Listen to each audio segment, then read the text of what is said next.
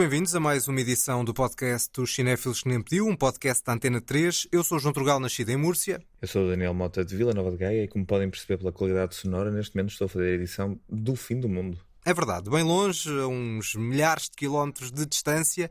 Este episódio vai ter eh, umas condições técnicas bastante complexas. Vamos esperar que chegue a bom porto, mas para já ainda não podemos prometer grande coisa.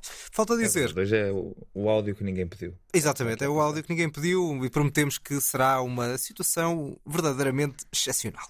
Falta dizer que a imagem é da designer Joana Pereira e os separadores com edição de Walter Santos e voz da Ana Markel Há aqui uma parte que eu digo sempre e que desta vez não referi, não foi por esquecimento, é porque falta a parte do genérico e da marca sonora, porque ele está aqui connosco. É verdade. Olá, eu sou o António Dias, Vasconcelos Dias, como quiserem. Como é que vocês costumam dizer? Não sei. Como tu quiseres. Natural. É o teu nome, António. Aproveita-te como quiseres. António Vasconcelos Dias, pronto. Sou do natural de Lisboa e neste momento faço a emissão da Cruz Quebrada. Portanto, temos aqui vários pontos. Faltou dizer, Mota, que tu estás a partir do Canadá, não é? É verdade. Estou neste momento em Toronto. Muito bem. Temos então o António connosco e, eh, naturalmente, não podia eh, deixar de ser para falar sobre música, sobre música no cinema. Esse o ponto principal do nosso filme de destaque. A novidade que ninguém pediu. Ora, temos então de facto um filme novo e neste caso é um documentário, é também uma estreia, porque nunca tínhamos tido um documentário uh, em destaque. Um documentário realizado por Brett Morgan, dedicado a este senhor.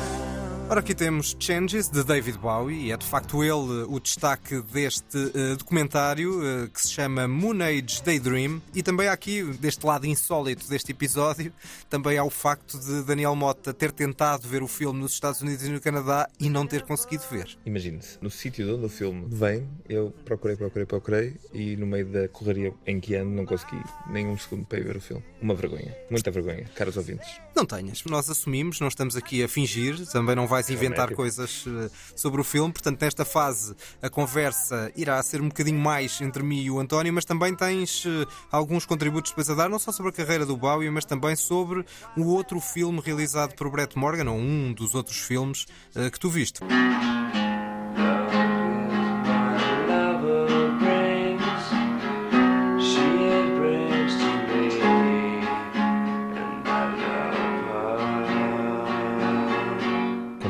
Muito curioso para ver este Moonage Daydream porque o filme anterior do, do Brett Morgan, o Montage of Heck, foi um filme que me emocionou bastante. E eu na altura até tive várias conversas acerca da preponderância de um documento daqueles porque o filme a, a dada altura transforma-se numa série de imagens caseiras do Kurt Cobain e da Courtney Love. E é uma exploração que a mim na altura sinto que roçou o sensacionalista e fiquei com muitas dúvidas onde é que o documentário passava a ser outra coisa e onde é que não, não era um bocadinho demais o que certo. estava a ver. Foi exatamente isso que eu achei, que a uma dada altura há muito voyeurismo nesse filme sobre Kurt Cobain, o Monte de Javek é de facto sobre Kurt Cobain e na, na, relação entre ele, a Courtney Love e a filha, eu acho que há de facto aí um lado de voyeurismo muito excessivo. António, não sei se tu viste também esse filme? Por acaso não vi, foi um filme que na altura não passou ao lado, porque eu lembro-me de ver o filme sair e de ficar curioso para o ver, mas acabou por não acontecer na altura e eu entretanto esqueci-me. Relembrei-me que esse filme existia e fiquei com vontade de o ver quando agora fui ver o filme do Bowie e percebi que o realizador era o mesmo e fiquei com alguma curiosidade de ir ver esse filme do Cobain. Esse filme tem, eu sou o único que tenho a comparação entre os dois. Eu acho que esse filme tem bastante mais dúvidas exatamente do caminho que quer seguir, porque há esse lado mais voyeurista, há um lado de testemunhos relativamente convencional. Depois tem uma parte de animação, ou seja, o filme acho que dispara um bocadinho para várias direções, eh, jogando um bocadinho com o arquivo que também tem de Cobain. Este, sobre o Bowie, gosto ou não, é muito mais coerente do ponto de vista da estrutura do início ao fim. Agora, se estão à espera de saber muito sobre Bowie, sobre a carreira do Bowie, não é aqui que vão encontrar. Sim, estou com uma relação amor-ódio com o filme. Acho que é um filme tem um ponto engraçado que é não é um documentário comum sobre a carreira do Bowie. Isso, isso é um bocado sabido. Acho que se sabe já muita coisa sobre o Bowie, portanto Uhum. não havia muito de novo a dizer sobre a personagem, ou sobre esse lado da personagem, não é? Sobre esse lado mais técnico, ou estar a contar ali uma história, uma biografia, acho que era um bocadinho demais. Agora, eu acho que o filme pretende mais do que consegue concretizar. Pretende ser uma espécie de uma obra de arte, assim, de uma experiência, de uma viagem, um bocado pela cabeça do Bowie. Acho que alguns elementos podiam ser mais pensados como um todo nomeadamente no som. Podia ser uma coisa mais trabalhada como experiência mesmo física na sala de cinema. Percebo, eh, mas lá está, eu acho que o- filme tenta jogar um bocadinho com essa eh, celebração da persona do Bowie e, portanto, não tem testemunhos nenhuns a não ser as palavras do próprio Bowie em diversos momentos da carreira, em várias entrevistas, vários momentos de palco. É uma espécie de experiência imersiva daquilo que o Bowie foi. E nesse aspecto eu acho que consigo entender o objetivo do filme e a coerência. E lá está, eu acho que o filme vai deixando algumas pistas sobre quem é esta personagem tão estimulante, tão complexa, em certos como este. Questions have arisen, such as who is he, what is he, where did he come from, is he a creature of a foreign power, is he a creep, is he dangerous, is he smart, dumb, nice to his parents, real, put on, crazy, sane, man, woman, robot, what is this? Certos que também são, no fundo, sacados de diversas apresentações ao longo de toda esta carreira, uma carreira que se prolongou por 5, 6 décadas. Sim, o filme é é uma coleção de excertos das entrevistas e, e o facto de o fio condutor ser o próprio, ser sempre o próprio, a, a narração é, o- é sempre o próprio, ou, ou entrevistas, ou discursos, ou frases, ou o que quer que seja. Isso eu acho muito interessante e é uma forma interessante de levar o filme, acho eu. O próprio uso das imagens, segundo eu percebi, aquilo tem muitos filmes do próprio Bowie, aquelas experiências videográficas Certo. dele. Eu acho que é interessante o filme nessa matéria, acho que é interessante porque no fundo é um bocadinho entrar na cabeça dele, não é? Sim, e, ver e um não- bocado o mundo pelos olhos dele. É, e não só o cinema que ele fez, eh, construiu, hum, videoarte, para além mais do que cinema propriamente dito em alguns casos, sim. mas também o cinema que ele gostava. E temos imagens aqui de Buñuel, de, de Fritz Lang, de filmes como Nosferatu, Metrópolis, Sim, portanto, o. Murnau. Temos eh, expressionismo, surrealismo, temos um bocadinho a- as várias influências que passaram pelo Bowie e que, portanto, é no fundo essa ideia, que é entrar naquela mente de tudo aquilo que o inspirou e que acaba por redundar num certo caos em algumas vezes. Aliás, há uma declaração muito interessante dele a propósito da questão de nos comportarmos em relação à norma, quando até devíamos saber e habituar-nos a apreciar o caos. E no fundo é um bocadinho isso que também eh, atravessa todo o filme. Sim, a questão do caos está muito presente porque o próprio o, o caos faz parte também até da própria dos próprios métodos de criatividade do Bowie. Aliás, eles falam da, da fase de Berlim e aquelas cartas do Brian Eno. Aparecem lá duas ou três, duas ou três frases de- que são de umas cartas criadas pelo Brian Eno e pelo Bowie, acho eu, nesse período em Berlim. Que são umas cartas com dicas para estúdio. Ou seja, quando estás na dúvida entre duas coisas, faz as duas. Quando troca o papel dos instrumentos, por aí fora. São várias coisas que aparecem lá e que tem a ver muito com essa questão de fugir sempre à norma e do caos retirar aquilo que pode ser eh, realmente inovador. O que eu achei é que o, o filme, pelo menos a experiência que eu tive no IMAX, É que é a única possível, tinha- na verdade. sim, é a única que existe. O som é muito alto e às tantas torna-se desgastante. E podiam ter feito mais uso do 5.1 ou 6.1, eu não sei quantos, é, quantos pontos uns é que vai, mas vai em muitos, não é? Mas aquela. Há uma série de panorâmicas e de coisas que a meio do filme aparecem assim, mas que parece que foram meio por acaso. É a sensação que me deu. Estou a dizer isto, obviamente, que é a minha interpretação, mas acho que podia ser um bocadinho mais forte na, na parte do som. Para, para entrarmos mais ainda na, naquele universo meio psicadélico. Certo. Eu acho que o filme tem e que me faz lembrar filmes dos anos 70 e assim, finais de 60, Eu- 70, eu- faz-me lembrar um bocadinho esse universo. Eu, por acaso, apesar de não ter visto o filme, isso que vocês estão a dizer é curioso, porque essa coisa em que o Bowie se tornou conhecido, a inovação, sónica, né? então eu imagino que um retrato de uma pessoa dessas também há uma expectativa que recai um bocadinho acerca dessa, dessa exploração, desse aproveitamento, dessa mesma inovação e da, e da forma como os sons ocupam espaço, e se calhar era um bocado isso que estava à espera. Eu não sabia muito bem exatamente qual é era o registro do filme. Quando comecei a ver o filme e percebi que havia muito esse lado psicadélico e algum tratamento de som, portanto há muitas coisas ali que aparecem vozes de uma canção que depois se transformam numa coisa meio caótica. Em termos de banda sonora, gostei. É mais na parte técnica de mistura que eu sinto falta de um bocadinho mais de, do uso do espaço mesmo físico dentro da sala de cinema, que eu acho que podia ser. Acho que se o Bowie fosse vivo e tivesse trabalhado no filme, faria de certeza isso. Talvez, mas acho que não ficava, pelo menos, envergonhado do que estava ali. Em termos de construção de imagens, até de montagem, é muito rico. Tem um conjunto infindável de imagens. Mas eu acho que mantém um, uma, uma, ideia que não é em nenhum momento opulento, ou seja, não é, não é excessivo, não é de mau gosto. Acho que mantém ali sempre um critério que me parece bem construído. E de facto, no som e nas músicas, nós vamos tendo, passando por vários períodos da carreira do Bowie, de coisas mais conhecidas, e o psicadelismo é criado em, em diversas partes por diversas músicas, nomeadamente com idas ao espaço, não só com o óbvio Space Oddity, mas também com Sim. esta canção umas décadas mais tarde, nos anos 90.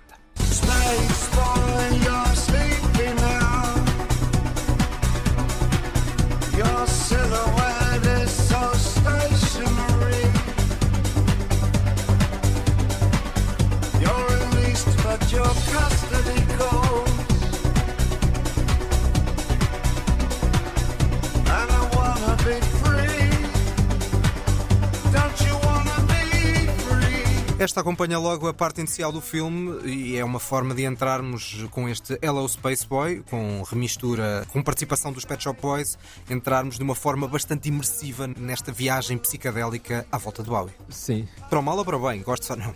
Sim, eu acho que a nível de imagem o filme surpreendeu-me muito pela positiva. Até porque eu não estava à espera daquele tipo de linguagem em 2022, confesso. Que ele tem grandes, largos momentos de video art quase, não é? Uhum. Há fases que são só imagens estranhíssimas, mas incríveis e, som, e coisas que aparecem que surpreendeu-me mesmo pela positiva, até porque, não, lá está, não estava à espera desta linguagem em 2022. Quando eu digo isto do som é só porque tive pena, primeiro, que o som estivesse tão alto dentro da sala de cinema, que é uma coisa que eu baixei um pouco o som porque torna-se um bocado violento e eu estou habituado a estar debaixo de pressão sonora, de muita pressão sonora. Pois, se tu próprio achas isso? Eu acho que a meio cansa, ou seja, nós atingimos o limite do, da ginástica do tímpano, não é? E às tantas aquilo torna-se só cansativo. E é pena, porque acho que isso pode estragar um bocadinho a experiência. Eu acho que também estraga e, um pouco e... a, experiência eh, em termos de viagem, até algum esforço cronológico, embora não haja grande informação, de, de ir seguindo vagamente de um ponto de partida dos anos 60, 70 até aos últimos anos da vida de, de Bowie ao Black Star. Mas eu acho que falta uma conexão talvez mais emocional ao longo do filme que nos aproxime mais da figura. Acho isso e acho que a cronologia podia ser um bocadinho mais eh, marcada. Só porque há uns pedaços a meio que às vezes parecia que voltava atrás e depois voltava à frente e depois voltava. Havia assim uns momentos em que eu ficava um bocado na dúvida do que é que se estava a passar. Se Sim. eu não soubesse, eu, eu, sou grande fã do Bowie e sigo muito, não é? Mas a evolução da personagem, que eu acho que é uma coisa importante ali, e como ele se usa, que é uma coisa que aparece no filme, que é como ele se usa a ele próprio como a sua própria obra de arte. Eu acho que essa evolução, se fosse um bocadinho mais uh, óbvia no desenrolar do filme, acho que seria interessante. O filme se calhar podia ter alguns inter intertítulos ou uma coisa qualquer assim parecida para ir uh, marcando os momentos, mas eu, eu, acho que isso depois também era capaz de, de travar um pouco a experiência, ou seja, uh, ganhar-se num lado, perder-se no outro. Acho que faltam partes, ou seja, mas isso inevitavelmente numa carreira tão longa. Há, há, dois discos ali no meio dos anos 70 que eu gosto muito, que é o mais funky Young Americans e, e o Station to Station e esses dois discos são passados praticamente ao lado. Ele circula do Diamond Dogs para Berlim Sim. diretamente com o Brian Eno, mas inevitavelmente haveria sempre brechas e acho que o filme não quer fazer uma, como não quer fazer uma viagem cronológica efetiva com princípio, meio e fim, quer entrar na cabeça daquele grande, grande artista, eu acho que nesse aspecto perdoou perfeitamente todas essas falhas. Bom, para o Daniel Mota não ficar aqui completamente fora, criámos aqui uma, uma pequena rubrica, uma pequena, uma mini lista, não chega a ser bem uma lista, mas é apenas uma escolha individual de músicas de Bowie que cada um de nós vai apresentar, eh, sendo nós os três fãs. E portanto começas tu primeiro, António, com a tua escolha.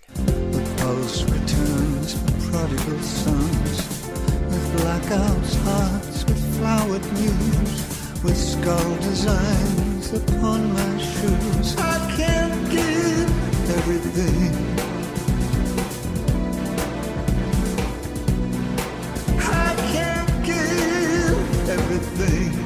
Eu escolhi esta canção, não é que seja das minhas canções favoritas, porque é muito difícil escolher uma canção favorita do, do Bowie. igual, igual, mas em termos práticos, é a última canção editada por David Bowie, porque é a última canção do último disco de David Bowie, do Black Star, e chama-se I Can't Give Everything Away. Estava a escolher uma canção e quis escolher do último álbum, do que eu vou dizer a seguir, e olhei para o título desta canção e achei que fazia, sendo a última canção do disco, é, ainda faz mais sentido com o que eu vou dizer a seguir. Pegando numa coisa que eu disse antes, que é ele usou-se a si próprio como a sua obra de arte, e eu acho que é o, o, expoente máximo disso para mim é a forma como ele fez da doença dele e da morte dele uma obra de arte.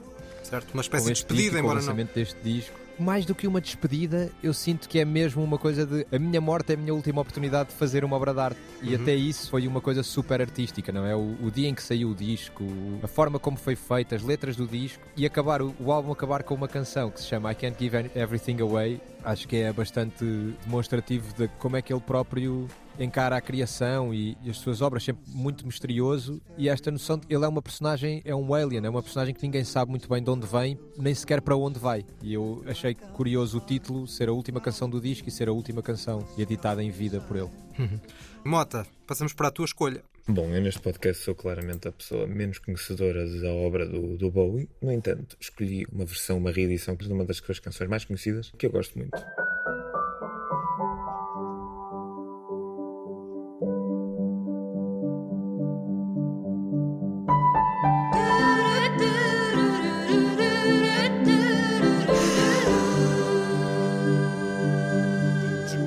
Sometimes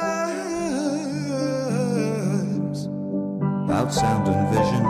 Ora, temos então aqui uma versão bastante invulgar do Sound and Vision.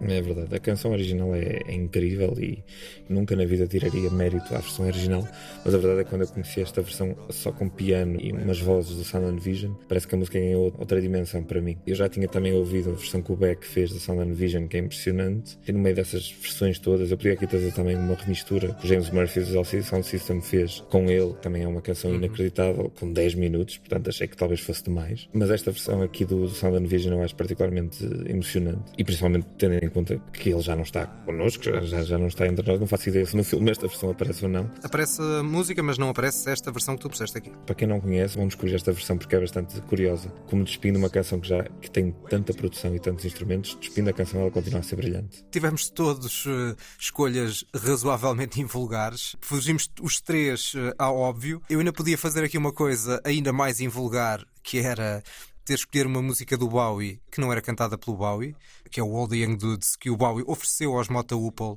e se tornou um One It Wonder brilhante. Não fiz isso, mas fiz uma coisa semelhante com a minha escolha.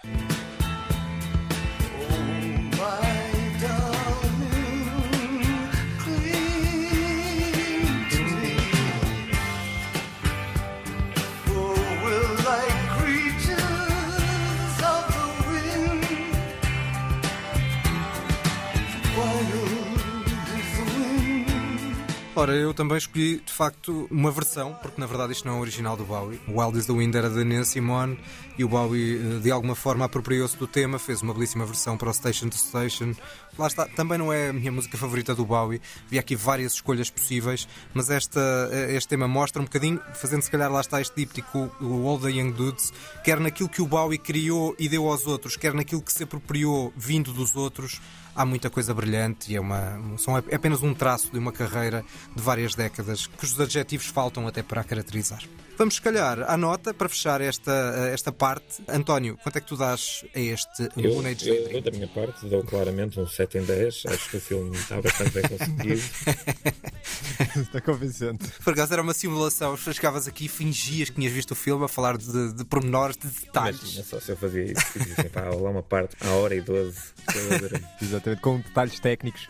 Se pusesse umas cenas técnicas, o pessoal comprava. Sem dúvida nenhuma que a edição, a dada altura, assume uma perspectiva neo, hiper, motorrealista. Um discurso tão hermético que ninguém percebia nada e, portanto, provavelmente acreditava mesmo, quando na verdade só estarias a vender a banha da cobra, não é? Mas, eh, mas enfim. António, nota. Como, como de facto fazemos sempre, mas pronto, vamos passar à frente. Ah, Sim. isso dizes tu. Fala por ti, não falas por mim. Olha, para a minha nota, eu vou dar. eh, Estou na dúvida por acaso, eu sou muito mau a dar notas, não dava para professor. Vou dar um 7 em 10. Ok. Eu vou dar um 7,5 em 10, que é curioso, lá está, porque aparentemente pela descrição eu teria gostado bastante mais do filme, Sim. mas as nossas notas até são razoavelmente próximas e, portanto, média de 7,25. E eh, fechamos esta primeira parte com uma pequena lição de vida muito simples de David Bowie. Let me tell you one thing. All people, no matter who they are, they all wish they'd appreciated life more. It's what you do in life that's important, not how much time you have or what you wish you'd done. Já temos um, um estímulo de vida de David Bowie para fechar esta primeira parte e vamos então para a lista. A lista que ninguém pediu. Ora, na lista que ninguém pediu, continuamos pela música, com documentários sobre músicos, sobre música, de uma forma mais lata. Como é hábito, sempre que temos um convidado, nós diminuímos para uma as escolhas eh, a não perder. António, és o primeiro a escolher. A nível dos documentários de música foi muito difícil escolher, porque eu gosto de muitos por razões diferentes. Mas dos a não perder, escolhi dois que são, foram muito importantes na minha vida. When I heard that some of the guys sat in for some of the Beach Boys, that surprised me. But in truth, at that point, the Beach Boys were Brian Wilson. He created it all. He was very self assured, very much in control. He brought in the charts that he wrote himself. And uh, most of the time, I mean, the uh, music was in, entirely his. I mean, there were very few times that we made up licks musically on, on his stuff. He had in his head what he wanted. Bom, não temos dúvidas que estamos a falar dos Beach Boys, não é? Estamos, mas o documentário não é sobre os Beach Boys, sendo que os Beach Boys têm uma, um papel preponderante no documentário que se chama The Wrecking Crew. E para quem não conhece, a Wrecking Crew era um, um conjunto de músicos que gravou os, grande parte dos discos dos Beach Boys, assim como da Nancy Sinatra e, eh, nos estúdios da Capitol e por aí fora. Foi um conjunto de músicos que não aparecia acreditado nos discos, mas que gravavam efetivamente os discos. Fizeram bandas sonoras de séries, de filmes, de tudo, gravavam tudo praticamente. E é muito interessante porque de repente nós, quando eu vi aquilo, não fazia ideia de que 90% daquelas canções tinham sido gravadas por estas pessoas e não pelas bandas ou pelos músicos das bandas. É um documentário muito interessante de se perceber como é que funcionava também a, a indústria na altura. Parece bastante interessante, sendo que quando ouvi uh, a parte dos Beach Boys, faz-me sempre lembrar também, mas esse não seria uma, uma escolha possível para esta lista, o biopic que foi feito, o Love and Mercy, que eu acho que é dos biopics sobre um músico e sobre a entrada de uma, da cabeça de um músico mais interessantes que foram feitos, muito longe do convencional. So- não é bem sobre os Beach Boys, é mais sobre o Brian Wilson. Sim, é sobre o próprio Brian Wilson. Eu tenho um problema grave com esse filme que é John Cusack. Não aprecias? Porque não aprecio assim tanto o ator e não acho que tenha nada a ver com o Brian Wilson Pois, em termos não tem nada a ver físicos. com o Brian Wilson, mas caramba, o panorama dos biopics é muito fraco, Tony. Então, tipo, É este verdade, é filme, verdade. comparado com Não, 90% do que se faz, é, É excelente. ótimo, é isso aí. Prefiro isto do que, por exemplo, um Bohemian Rhapsody, não é? Sim, Não sei se não se prefere tudo em vez do Women Rhapsody. exato, exato. Sim, eu acho que qualquer, qualquer coisa é melhor que o Bohemian Rhapsody, não é? mas, mas a verdade é que esse filme custou-me a digerir o John Cusack. Eu acho que ele tentou fazer mesmo a- o contraste absoluto entre o que é o Paul Dano e o John Cusack para serem duas pessoas com aspectos completamente diferentes. Não quer necessariamente ser uma caracterização muito fiel da figura do Brian Wilson, tem outros objetivos, eh, mas pronto, lá está, eu percebo. Às vezes, quando embirramos com uma coisa, é difícil depois eh, apreciarmos devidamente. Isso acontece muito, portanto, sou incapaz de, Sim, é verdade. de perceber isso.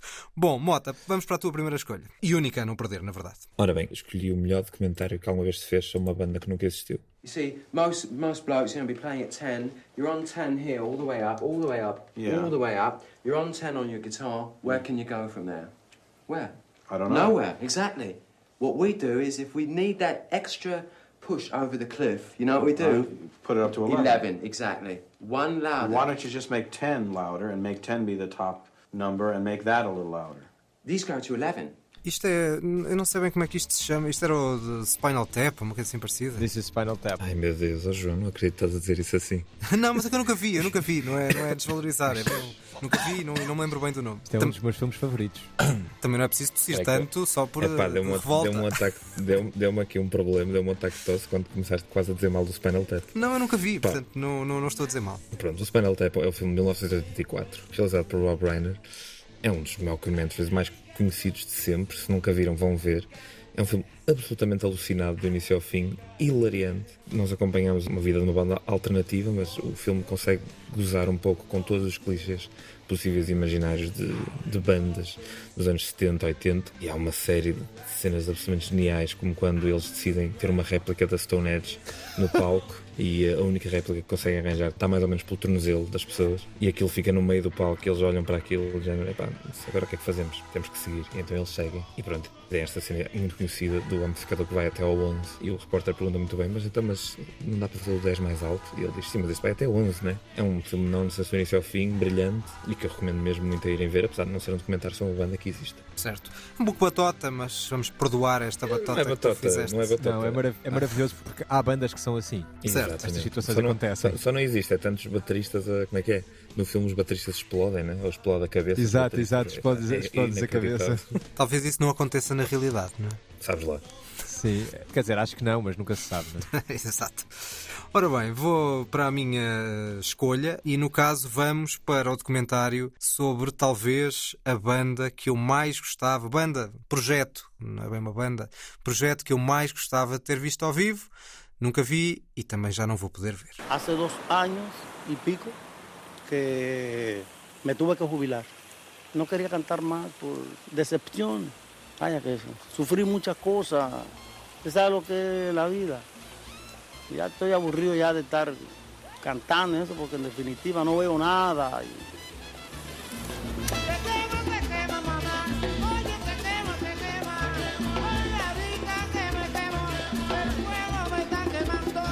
Presumo que não tenham grandes dúvidas do que é que estamos a falar. Eu acho Olha, eu vi isto ao vivo. Viste?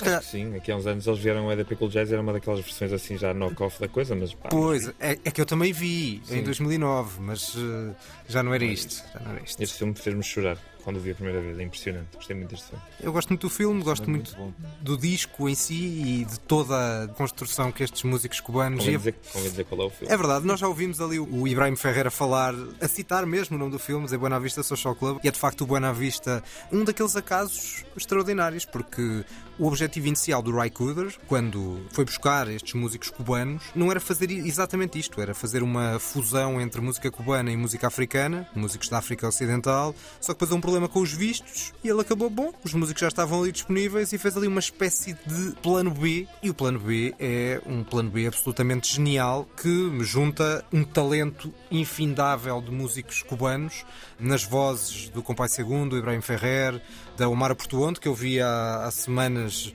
há uns meses, vá, no FMM Cines, já para lá dos 90 anos, mas ainda, ainda bastante vigorosa, digamos assim, e estava difícil tirá-la de palco, porque ela por ela continuava a cantar. Mas não só os vocalistas, mas os instrumentistas, do contrabaixo do Cachaíto, do piano do Ruben González, do trompete do Guarrir Mirabal, do grande alaúde cubano do Barbarito Torres. Portanto, pareceu que se juntou ali um conjunto de músicos perfeitos para criar uma orquestra perfeita. E não só o projeto do Cooder é ótimo, como depois a forma como o, o Wim Wenders conta a história, contando um bocadinho da história e do percurso daqueles músicos que estavam completamente esquecidos. É muito terno, muito genuíno, muito bonito. A música cubana e algumas destas canções têm mesmo o poder de nos arrepiar. Sou um grande fã. E já agora, queria só uh, acrescentar uma história que pode ser-te útil para ti, Daniel Mota, como estás na vida de estrela rock, em digressão. É Oh, o- por favor, conta-me tudo. é que Conta-me o tudo. Compai Segundo diz aí que é uma, uma estratégia, na altura já tinha 90 anos, aliás, nota-se muito até o, o contraste entre o Compai e o Ibrahim, o Ibrahim bastante espiritual e emotivo, e depois o Compai Segundo um pândego, melhorengo, e ele conta que para a ressaca tinha uma estratégia que não falhava, e a estratégia que não falhava era basicamente comer um consumê de galinha, que parece uma Opa. canja de galinha, mas é com galinha frita e cheio de alho. Comia aquilo no dia seguinte. Ótimo, mesmo sem ressaca. Mesmo sem ressaca, acho espetacular. É, ele comia aquilo e dizia que, bom, é que sabe, eh, estava a contar a um amigo, isso até nem é um daqueles testemunhos diretos. Ele está a contar no meio da rua, a dizer, ah, sabe que eu não, não gosto de ter dores, não é?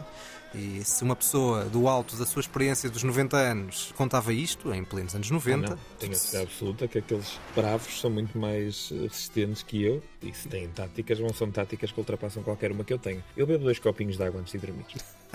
é, é mais é simples, uma não boa é? tática. Mas se calhar não- não- intercalar duas cervejas, copo de água, também ajuda. É verdade. Também. Exatamente. O que é que nós estamos aqui a fazer? Estamos a dar dicas acerca de bobadeiras neste podcast. A bobadeira que É verdade, peço desculpa, peço desculpa. Desci o nível, baixei o nível um pouco. Muito Não, não, o, isto. o, o compai é que falou, nós só estamos a seguir eh, as palavras de um senhor Sim, dos nós estamos 90 anos. segundo, com pai segundo, né? Exatamente, exatamente. A seguir, a seguir os ensinamentos dele. Bom, António, a tua segunda escolha a não perder. Não sei se queres fazer uma apresentação ou não. Não, põe, então pronto. põe então o clipe, depois falo a seguir.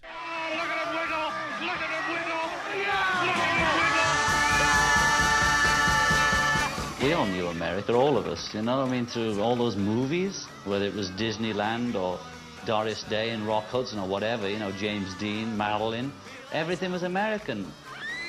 Apparently, they're going to make a concerted effort to get through into the building, where in just a few moments uh, a scheduled press conference will begin. Ora, António, temos a tua banda favorita, não é? Sim, provavelmente a minha banda favorita tem um lugar não que nunca será contestado.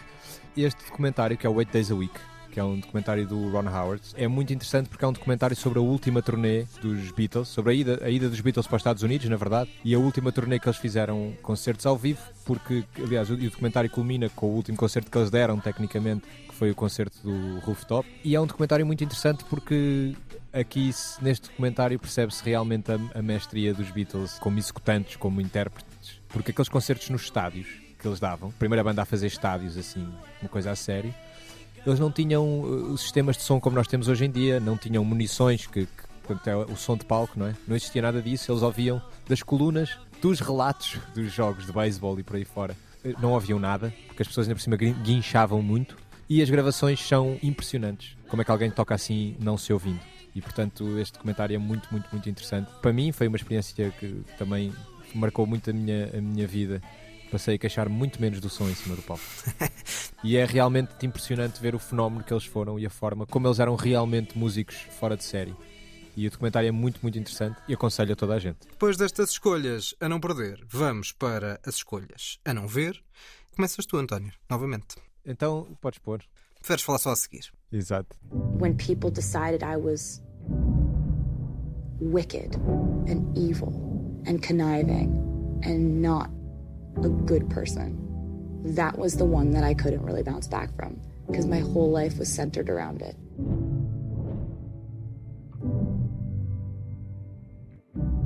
Hashtag Taylor Swift is over party was the number one trend on Twitter worldwide. Temos aqui coisa bem lamechas, não é? É bastante lamechas. Eu escolhi esse clipe eh, propositadamente. Este documentário é um documentário que se chama Miss Americana e é um documentário sobre a Taylor Swift, que está na Netflix. A Taylor Swift é uma personagem que não é que eu seja fã, não sou, não aprecio particularmente, também não tenho um ódio de estimação. Depois deste documentário, ligeiramente. Mas ela se calhar não Isto tem é um culpa, é? documentário. Mais ou menos, tem alguma, acho eu. Porque isto é um documentário que apareceu na Netflix e eu fui ver porque eu gosto sempre de ver documentários sobre músicos e isso, porque há sempre alguma coisa de inspirador, sendo que este documentário é o oposto disso. Isto é de uma fase em que a Taylor Swift eh, não se pronunciava politicamente, ela tem ali uma fase negra em que o pessoal, que aparece nesse excerto, que é o hashtag Taylor's Party is over, ou alguma coisa assim do estilo, não sei, é um drama qualquer daqueles de rede social. E o documentário é quase todo, ela então eh, envolve-se numa campanha política de uma governadora qualquer, mas é tudo uma manobra de marketing para justificar que ela afinal até se pode envolver. É uma tentativa de lavagem de imagem muito, muito mal feita, muito pastilha elástica. E é provavelmente o documentário que eu aconselho a ni- ninguém a ver, porque é uma perda de tempo. Muito bem, é isso que nós habitualmente fazemos, embora às vezes depois digamos, bom, vejam, por um lado, para não sermos só nós a ver, não é? e um bocado uma- para termos essa complicidade, não é? E por outro, porque para saber separar o trigo do joio, às vezes também convém ver as coisas eh, que nós consideramos piores, não é? Claro que sim, eu acho que, eu acho que este documentário foi visto por muita gente. Foi da Netflix, portanto, uma coisa assim muito em grande, na altura em que saiu. Simplesmente, pronto, eu acho mesmo que foi uma perda de tempo para mim. Na minha vida, eh, gostava de ter recuperado esse tempo a ver outro documentário qualquer. Por exemplo, rever o Buena Vista Social Club. Eu adoro a parte de ter dito que foi uma perda de tempo na minha vida ter visto este documentário. Isso é a review mais violenta que eu já ouvi. Exato. É o que eu Coitada acho. da Taylor. Eu não vi este documentário, não, nem sigo a carreira da Taylor Swift, mas há uma série de documentários assim, né, que tentam fazer uma certa lavagem de imagem ou mudança de imagem e, e acho que cada vez vai ser mais frequente porque os meios estão mais acessíveis. E se conseguir perceber, enfim, essa intenção por trás, eu acho que o documentário vai sempre correr mal para o espectador. Exatamente. Mota, seguimos para a tua escolha, a não ver. Eu vou trazer uma escolha controversa, muito controversa, na verdade. Há muita gente que discorda da minha opinião acerca deste filme, mas eu acho que isto não devia de ser um filme. Michael also had the place in Century City near the Avenue of the Stars. So we'd go over for the weekend and he'd buy a big jug of wine and and I remember getting really drunk. I was falling over. And he would put porn on like in the bathtub. He had these little TVs and you could watch you could watch porn wherever you wanted. Ora bem, certamente continuamos com coisas com grande carga emocional. É, isto. E, e- e este, eu estou-me a rir, mas isto tem tudo menos, menos piada. Alguém quer adivinhar o que é que estamos a ouvir? Eu não faço Eh, ideia. Se calhar eles terem referido ali Não o, faço o ideia nome também, de, de. Michael, se calhar pode-vos dar uma dica. Michael? Ah, já saiu a comentar sobre Michael Jackson, não é? É exatamente. Pronto, É o- este é o Living Neverland 2019. Ok, Living Neverland. Não vi, Um, confesso. O que é que Também não, também não. Eu aqui aconselhava, não sei se aconselho a ver, apesar de estar a trazer para não ver, mas eu diria que a conversa à volta de se isto é um filme é mais interessante do que a conversa mesmo à volta do que o filme mostra. Ou seja, o que nós assistimos aqui é uma transformação de um sofrimento real e de um sofrimento profundo e de, um, de depoimentos muito duros e muito explícitos em entretenimento. Uh, e com os artefactos todos do entretenimento e eu a dada altura lembro-me estar a ver o filme estar profundamente incomodado com o que estava a ver e eu pensei, isto não é um filme isto é um depoimento que devia estar a acontecer em tribunal, mas que por acaso foi gravado e filmado e está a ser editado e está a levar uma banda sonora para emocionar. E de repente, essa manipulação por cima de algo tão visceral, tão abjeto, seja real ou não seja real, eu não estou aqui a pôr as culpas em lado nenhum, porque enfim, acho que nunca ninguém vai ter a certeza absoluta de nada e infelizmente tem que se escolher acreditar, não faço ideia.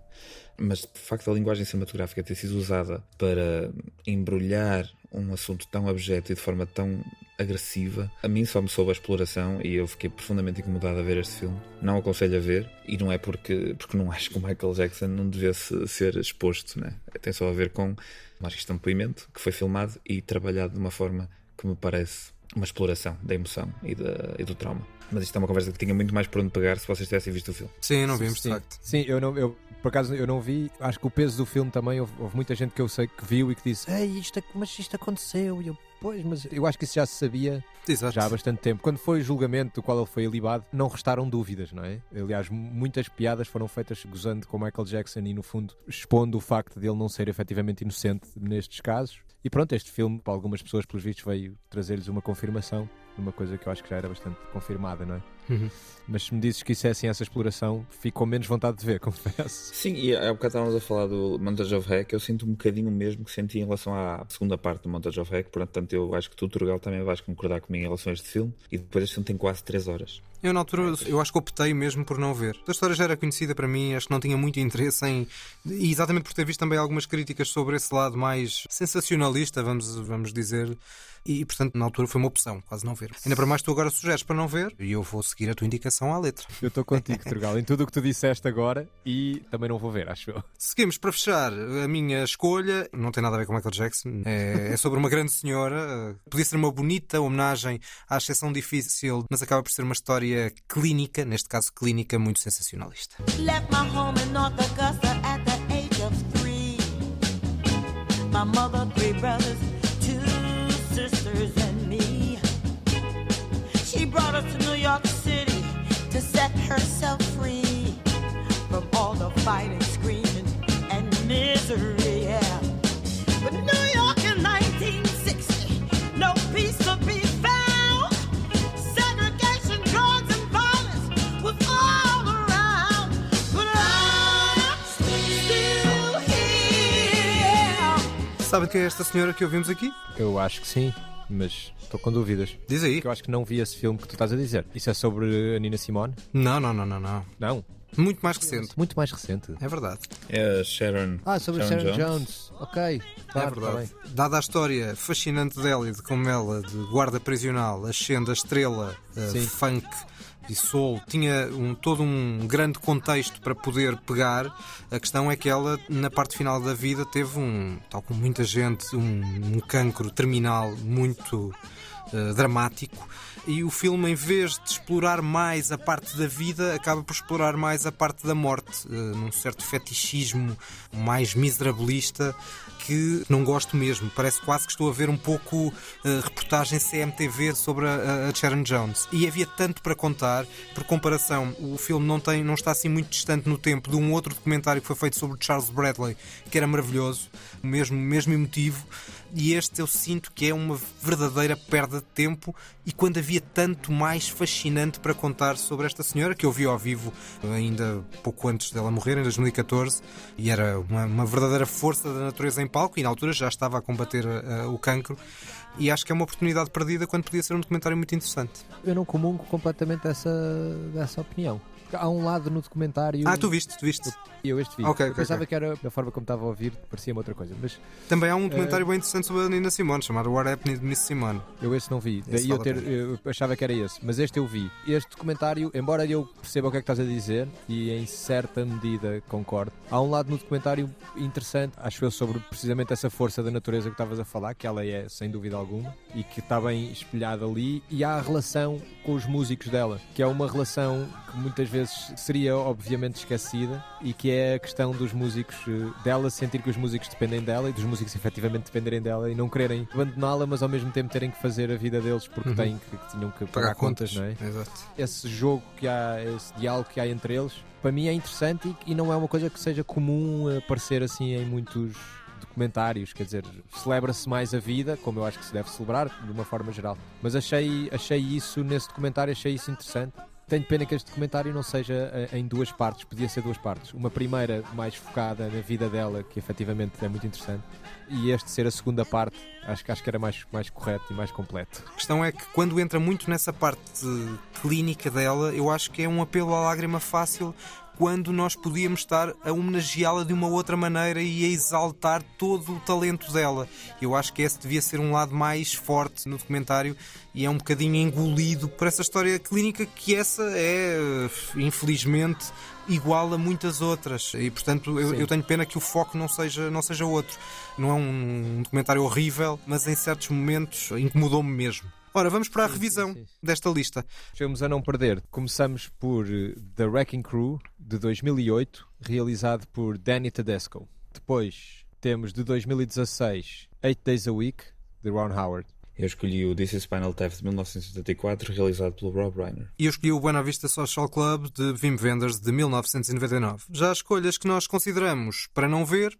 Começamos com Miss Americana, de 2020, realizado por Lana Wilson. Eu escolhi o Living Neverland de 2019, realizado por Dan Reed. E o meu é o Miss Sharon Jones de Barbara Koppel de 2015. António, são as despedidas. Apanhaste o episódio mais atribulado de todos, certamente. Ainda assim, agradecemos muito a tua presença. Mas é para repetir, é para repetir. Eu É verdade. muito o fortíssimo, convite foi e sempre que, me- que me quiserem eu estou disponível para conversar um pouco com os meus amigos. Tu tens a ligação da música ao, ao cinema no teu genérico e também vieste aqui dar essa ligação da música ao cinema por via de David Bowie e não só. Muito obrigado, até à próxima e vamos às notas finais. O Toca e Foge que ninguém pediu. Ora, neste episódio atribulado temos duas notas cada um na mesma. É verdade, apesar de andar aqui a viajar de um lado para o outro, consegui ver num avião para cá uma série completa, chamada The Bear, uma nova série da Hulu, criada por Christopher Storer. No papel principal temos um Jeremy Allen White, que é um ator conhecido, por exemplo, do Shameless e outras séries que tal. É uma série bastante interessante sobre a vida numa cozinha, basicamente de uma família de chefes numa cozinha. Uma série extremamente dinâmica, com uma realização que podia ser perfeitamente de um Scorsese da vida, sendo que depois o argumento não acompanha com a densidade nem a profundidade desejada para a realização tão interessante que a série tem. A série acaba por culminar num sétimo episódio que é brilhante a nível de execução, quase que parece que a série só começa realmente a partir daí, e estou muito curioso para ver a segunda temporada. Já vai haver segunda temporada, ou seja, a coisa não vai ficar por aqui. Vamos ver. Eu ainda vou continuar mais um bocadinho nos documentários. Neste caso não temos música, mas temos dança. Vi já um bocadinho fora de tempo, mas ainda perfeitamente a tempo, o documentário do Marco Martins na Casa do Cinema de Coimbra, que é um projeto cinéfilo muito interessante que eu aproveito para saudar, eh, não só o filme, mas eh, esse espaço de cinema. Recuperou uma antiga sala de cinema no, no velhinho Centro Comercial Avenida, que já estava em desuso, e para terem uma programação diferente que traz outras coisas de cinema a Coimbra, e foi o caso também deste Um Corpo que Dança, seria um documentário sobre a companhia de balé do Balé Gulbenkian, dos 40 anos de existência, entre 65 e 2005, mas que é muito mais do que isso. Eh, Acaba por ser uma- um retrato paralelo da evolução de Portugal, do Estado Novo primeiro, da, da Revolução, do período pós-revolucionário, depois dos- da luta contra os preconceitos, nomeadamente de ter homens a dançar balé. Acho que é muito interessante durante grande parte do, do, do filme. Fica mais difícil na parte final da companhia e mesmo no final da própria companhia fazer um paralelo com o próprio país. A coisa já se torna um bocadinho forçada, mas não deixa de ser um filme bastante interessante de Marco Martins, eh, que fez uma das grandes obras-primas do cinema português, que é o Alice, e que agora neste registro documental também eh, se revela bastante interessante.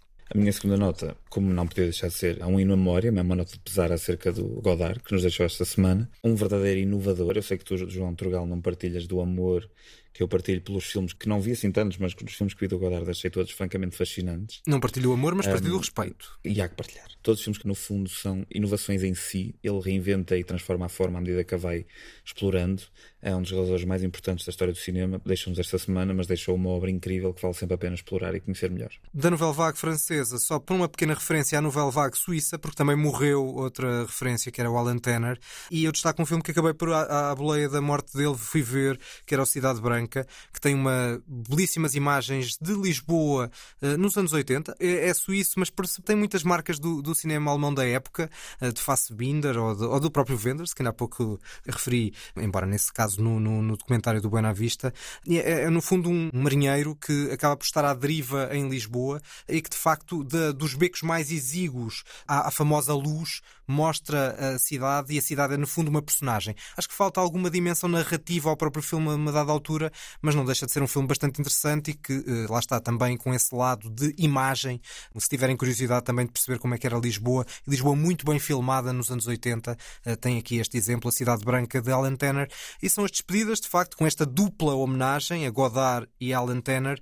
Sigam-nos no Facebook e Instagram deste podcast da Antena 3, os cinéfilos que ninguém pediu, neste episódio muito especial, com uma dimensão técnica muito Especialmente- complicada. Especialmente atribulado. sim. Especialmente atribulado. Mas seguimos, mas seguimos fortes. Exatamente. Mantemos a periodicidade quinzenal e prometemos também que o próximo já voltaremos a uma- um formato bastante mais normal. Até à próxima. E eu só queria deixar aqui uma última frase do Dizzy Spinal Tap. A dada altura eles estão a produzir o seu Black Album e um dos membros da banda diz It's like, how much more black could this be? And the answer is none. None more black.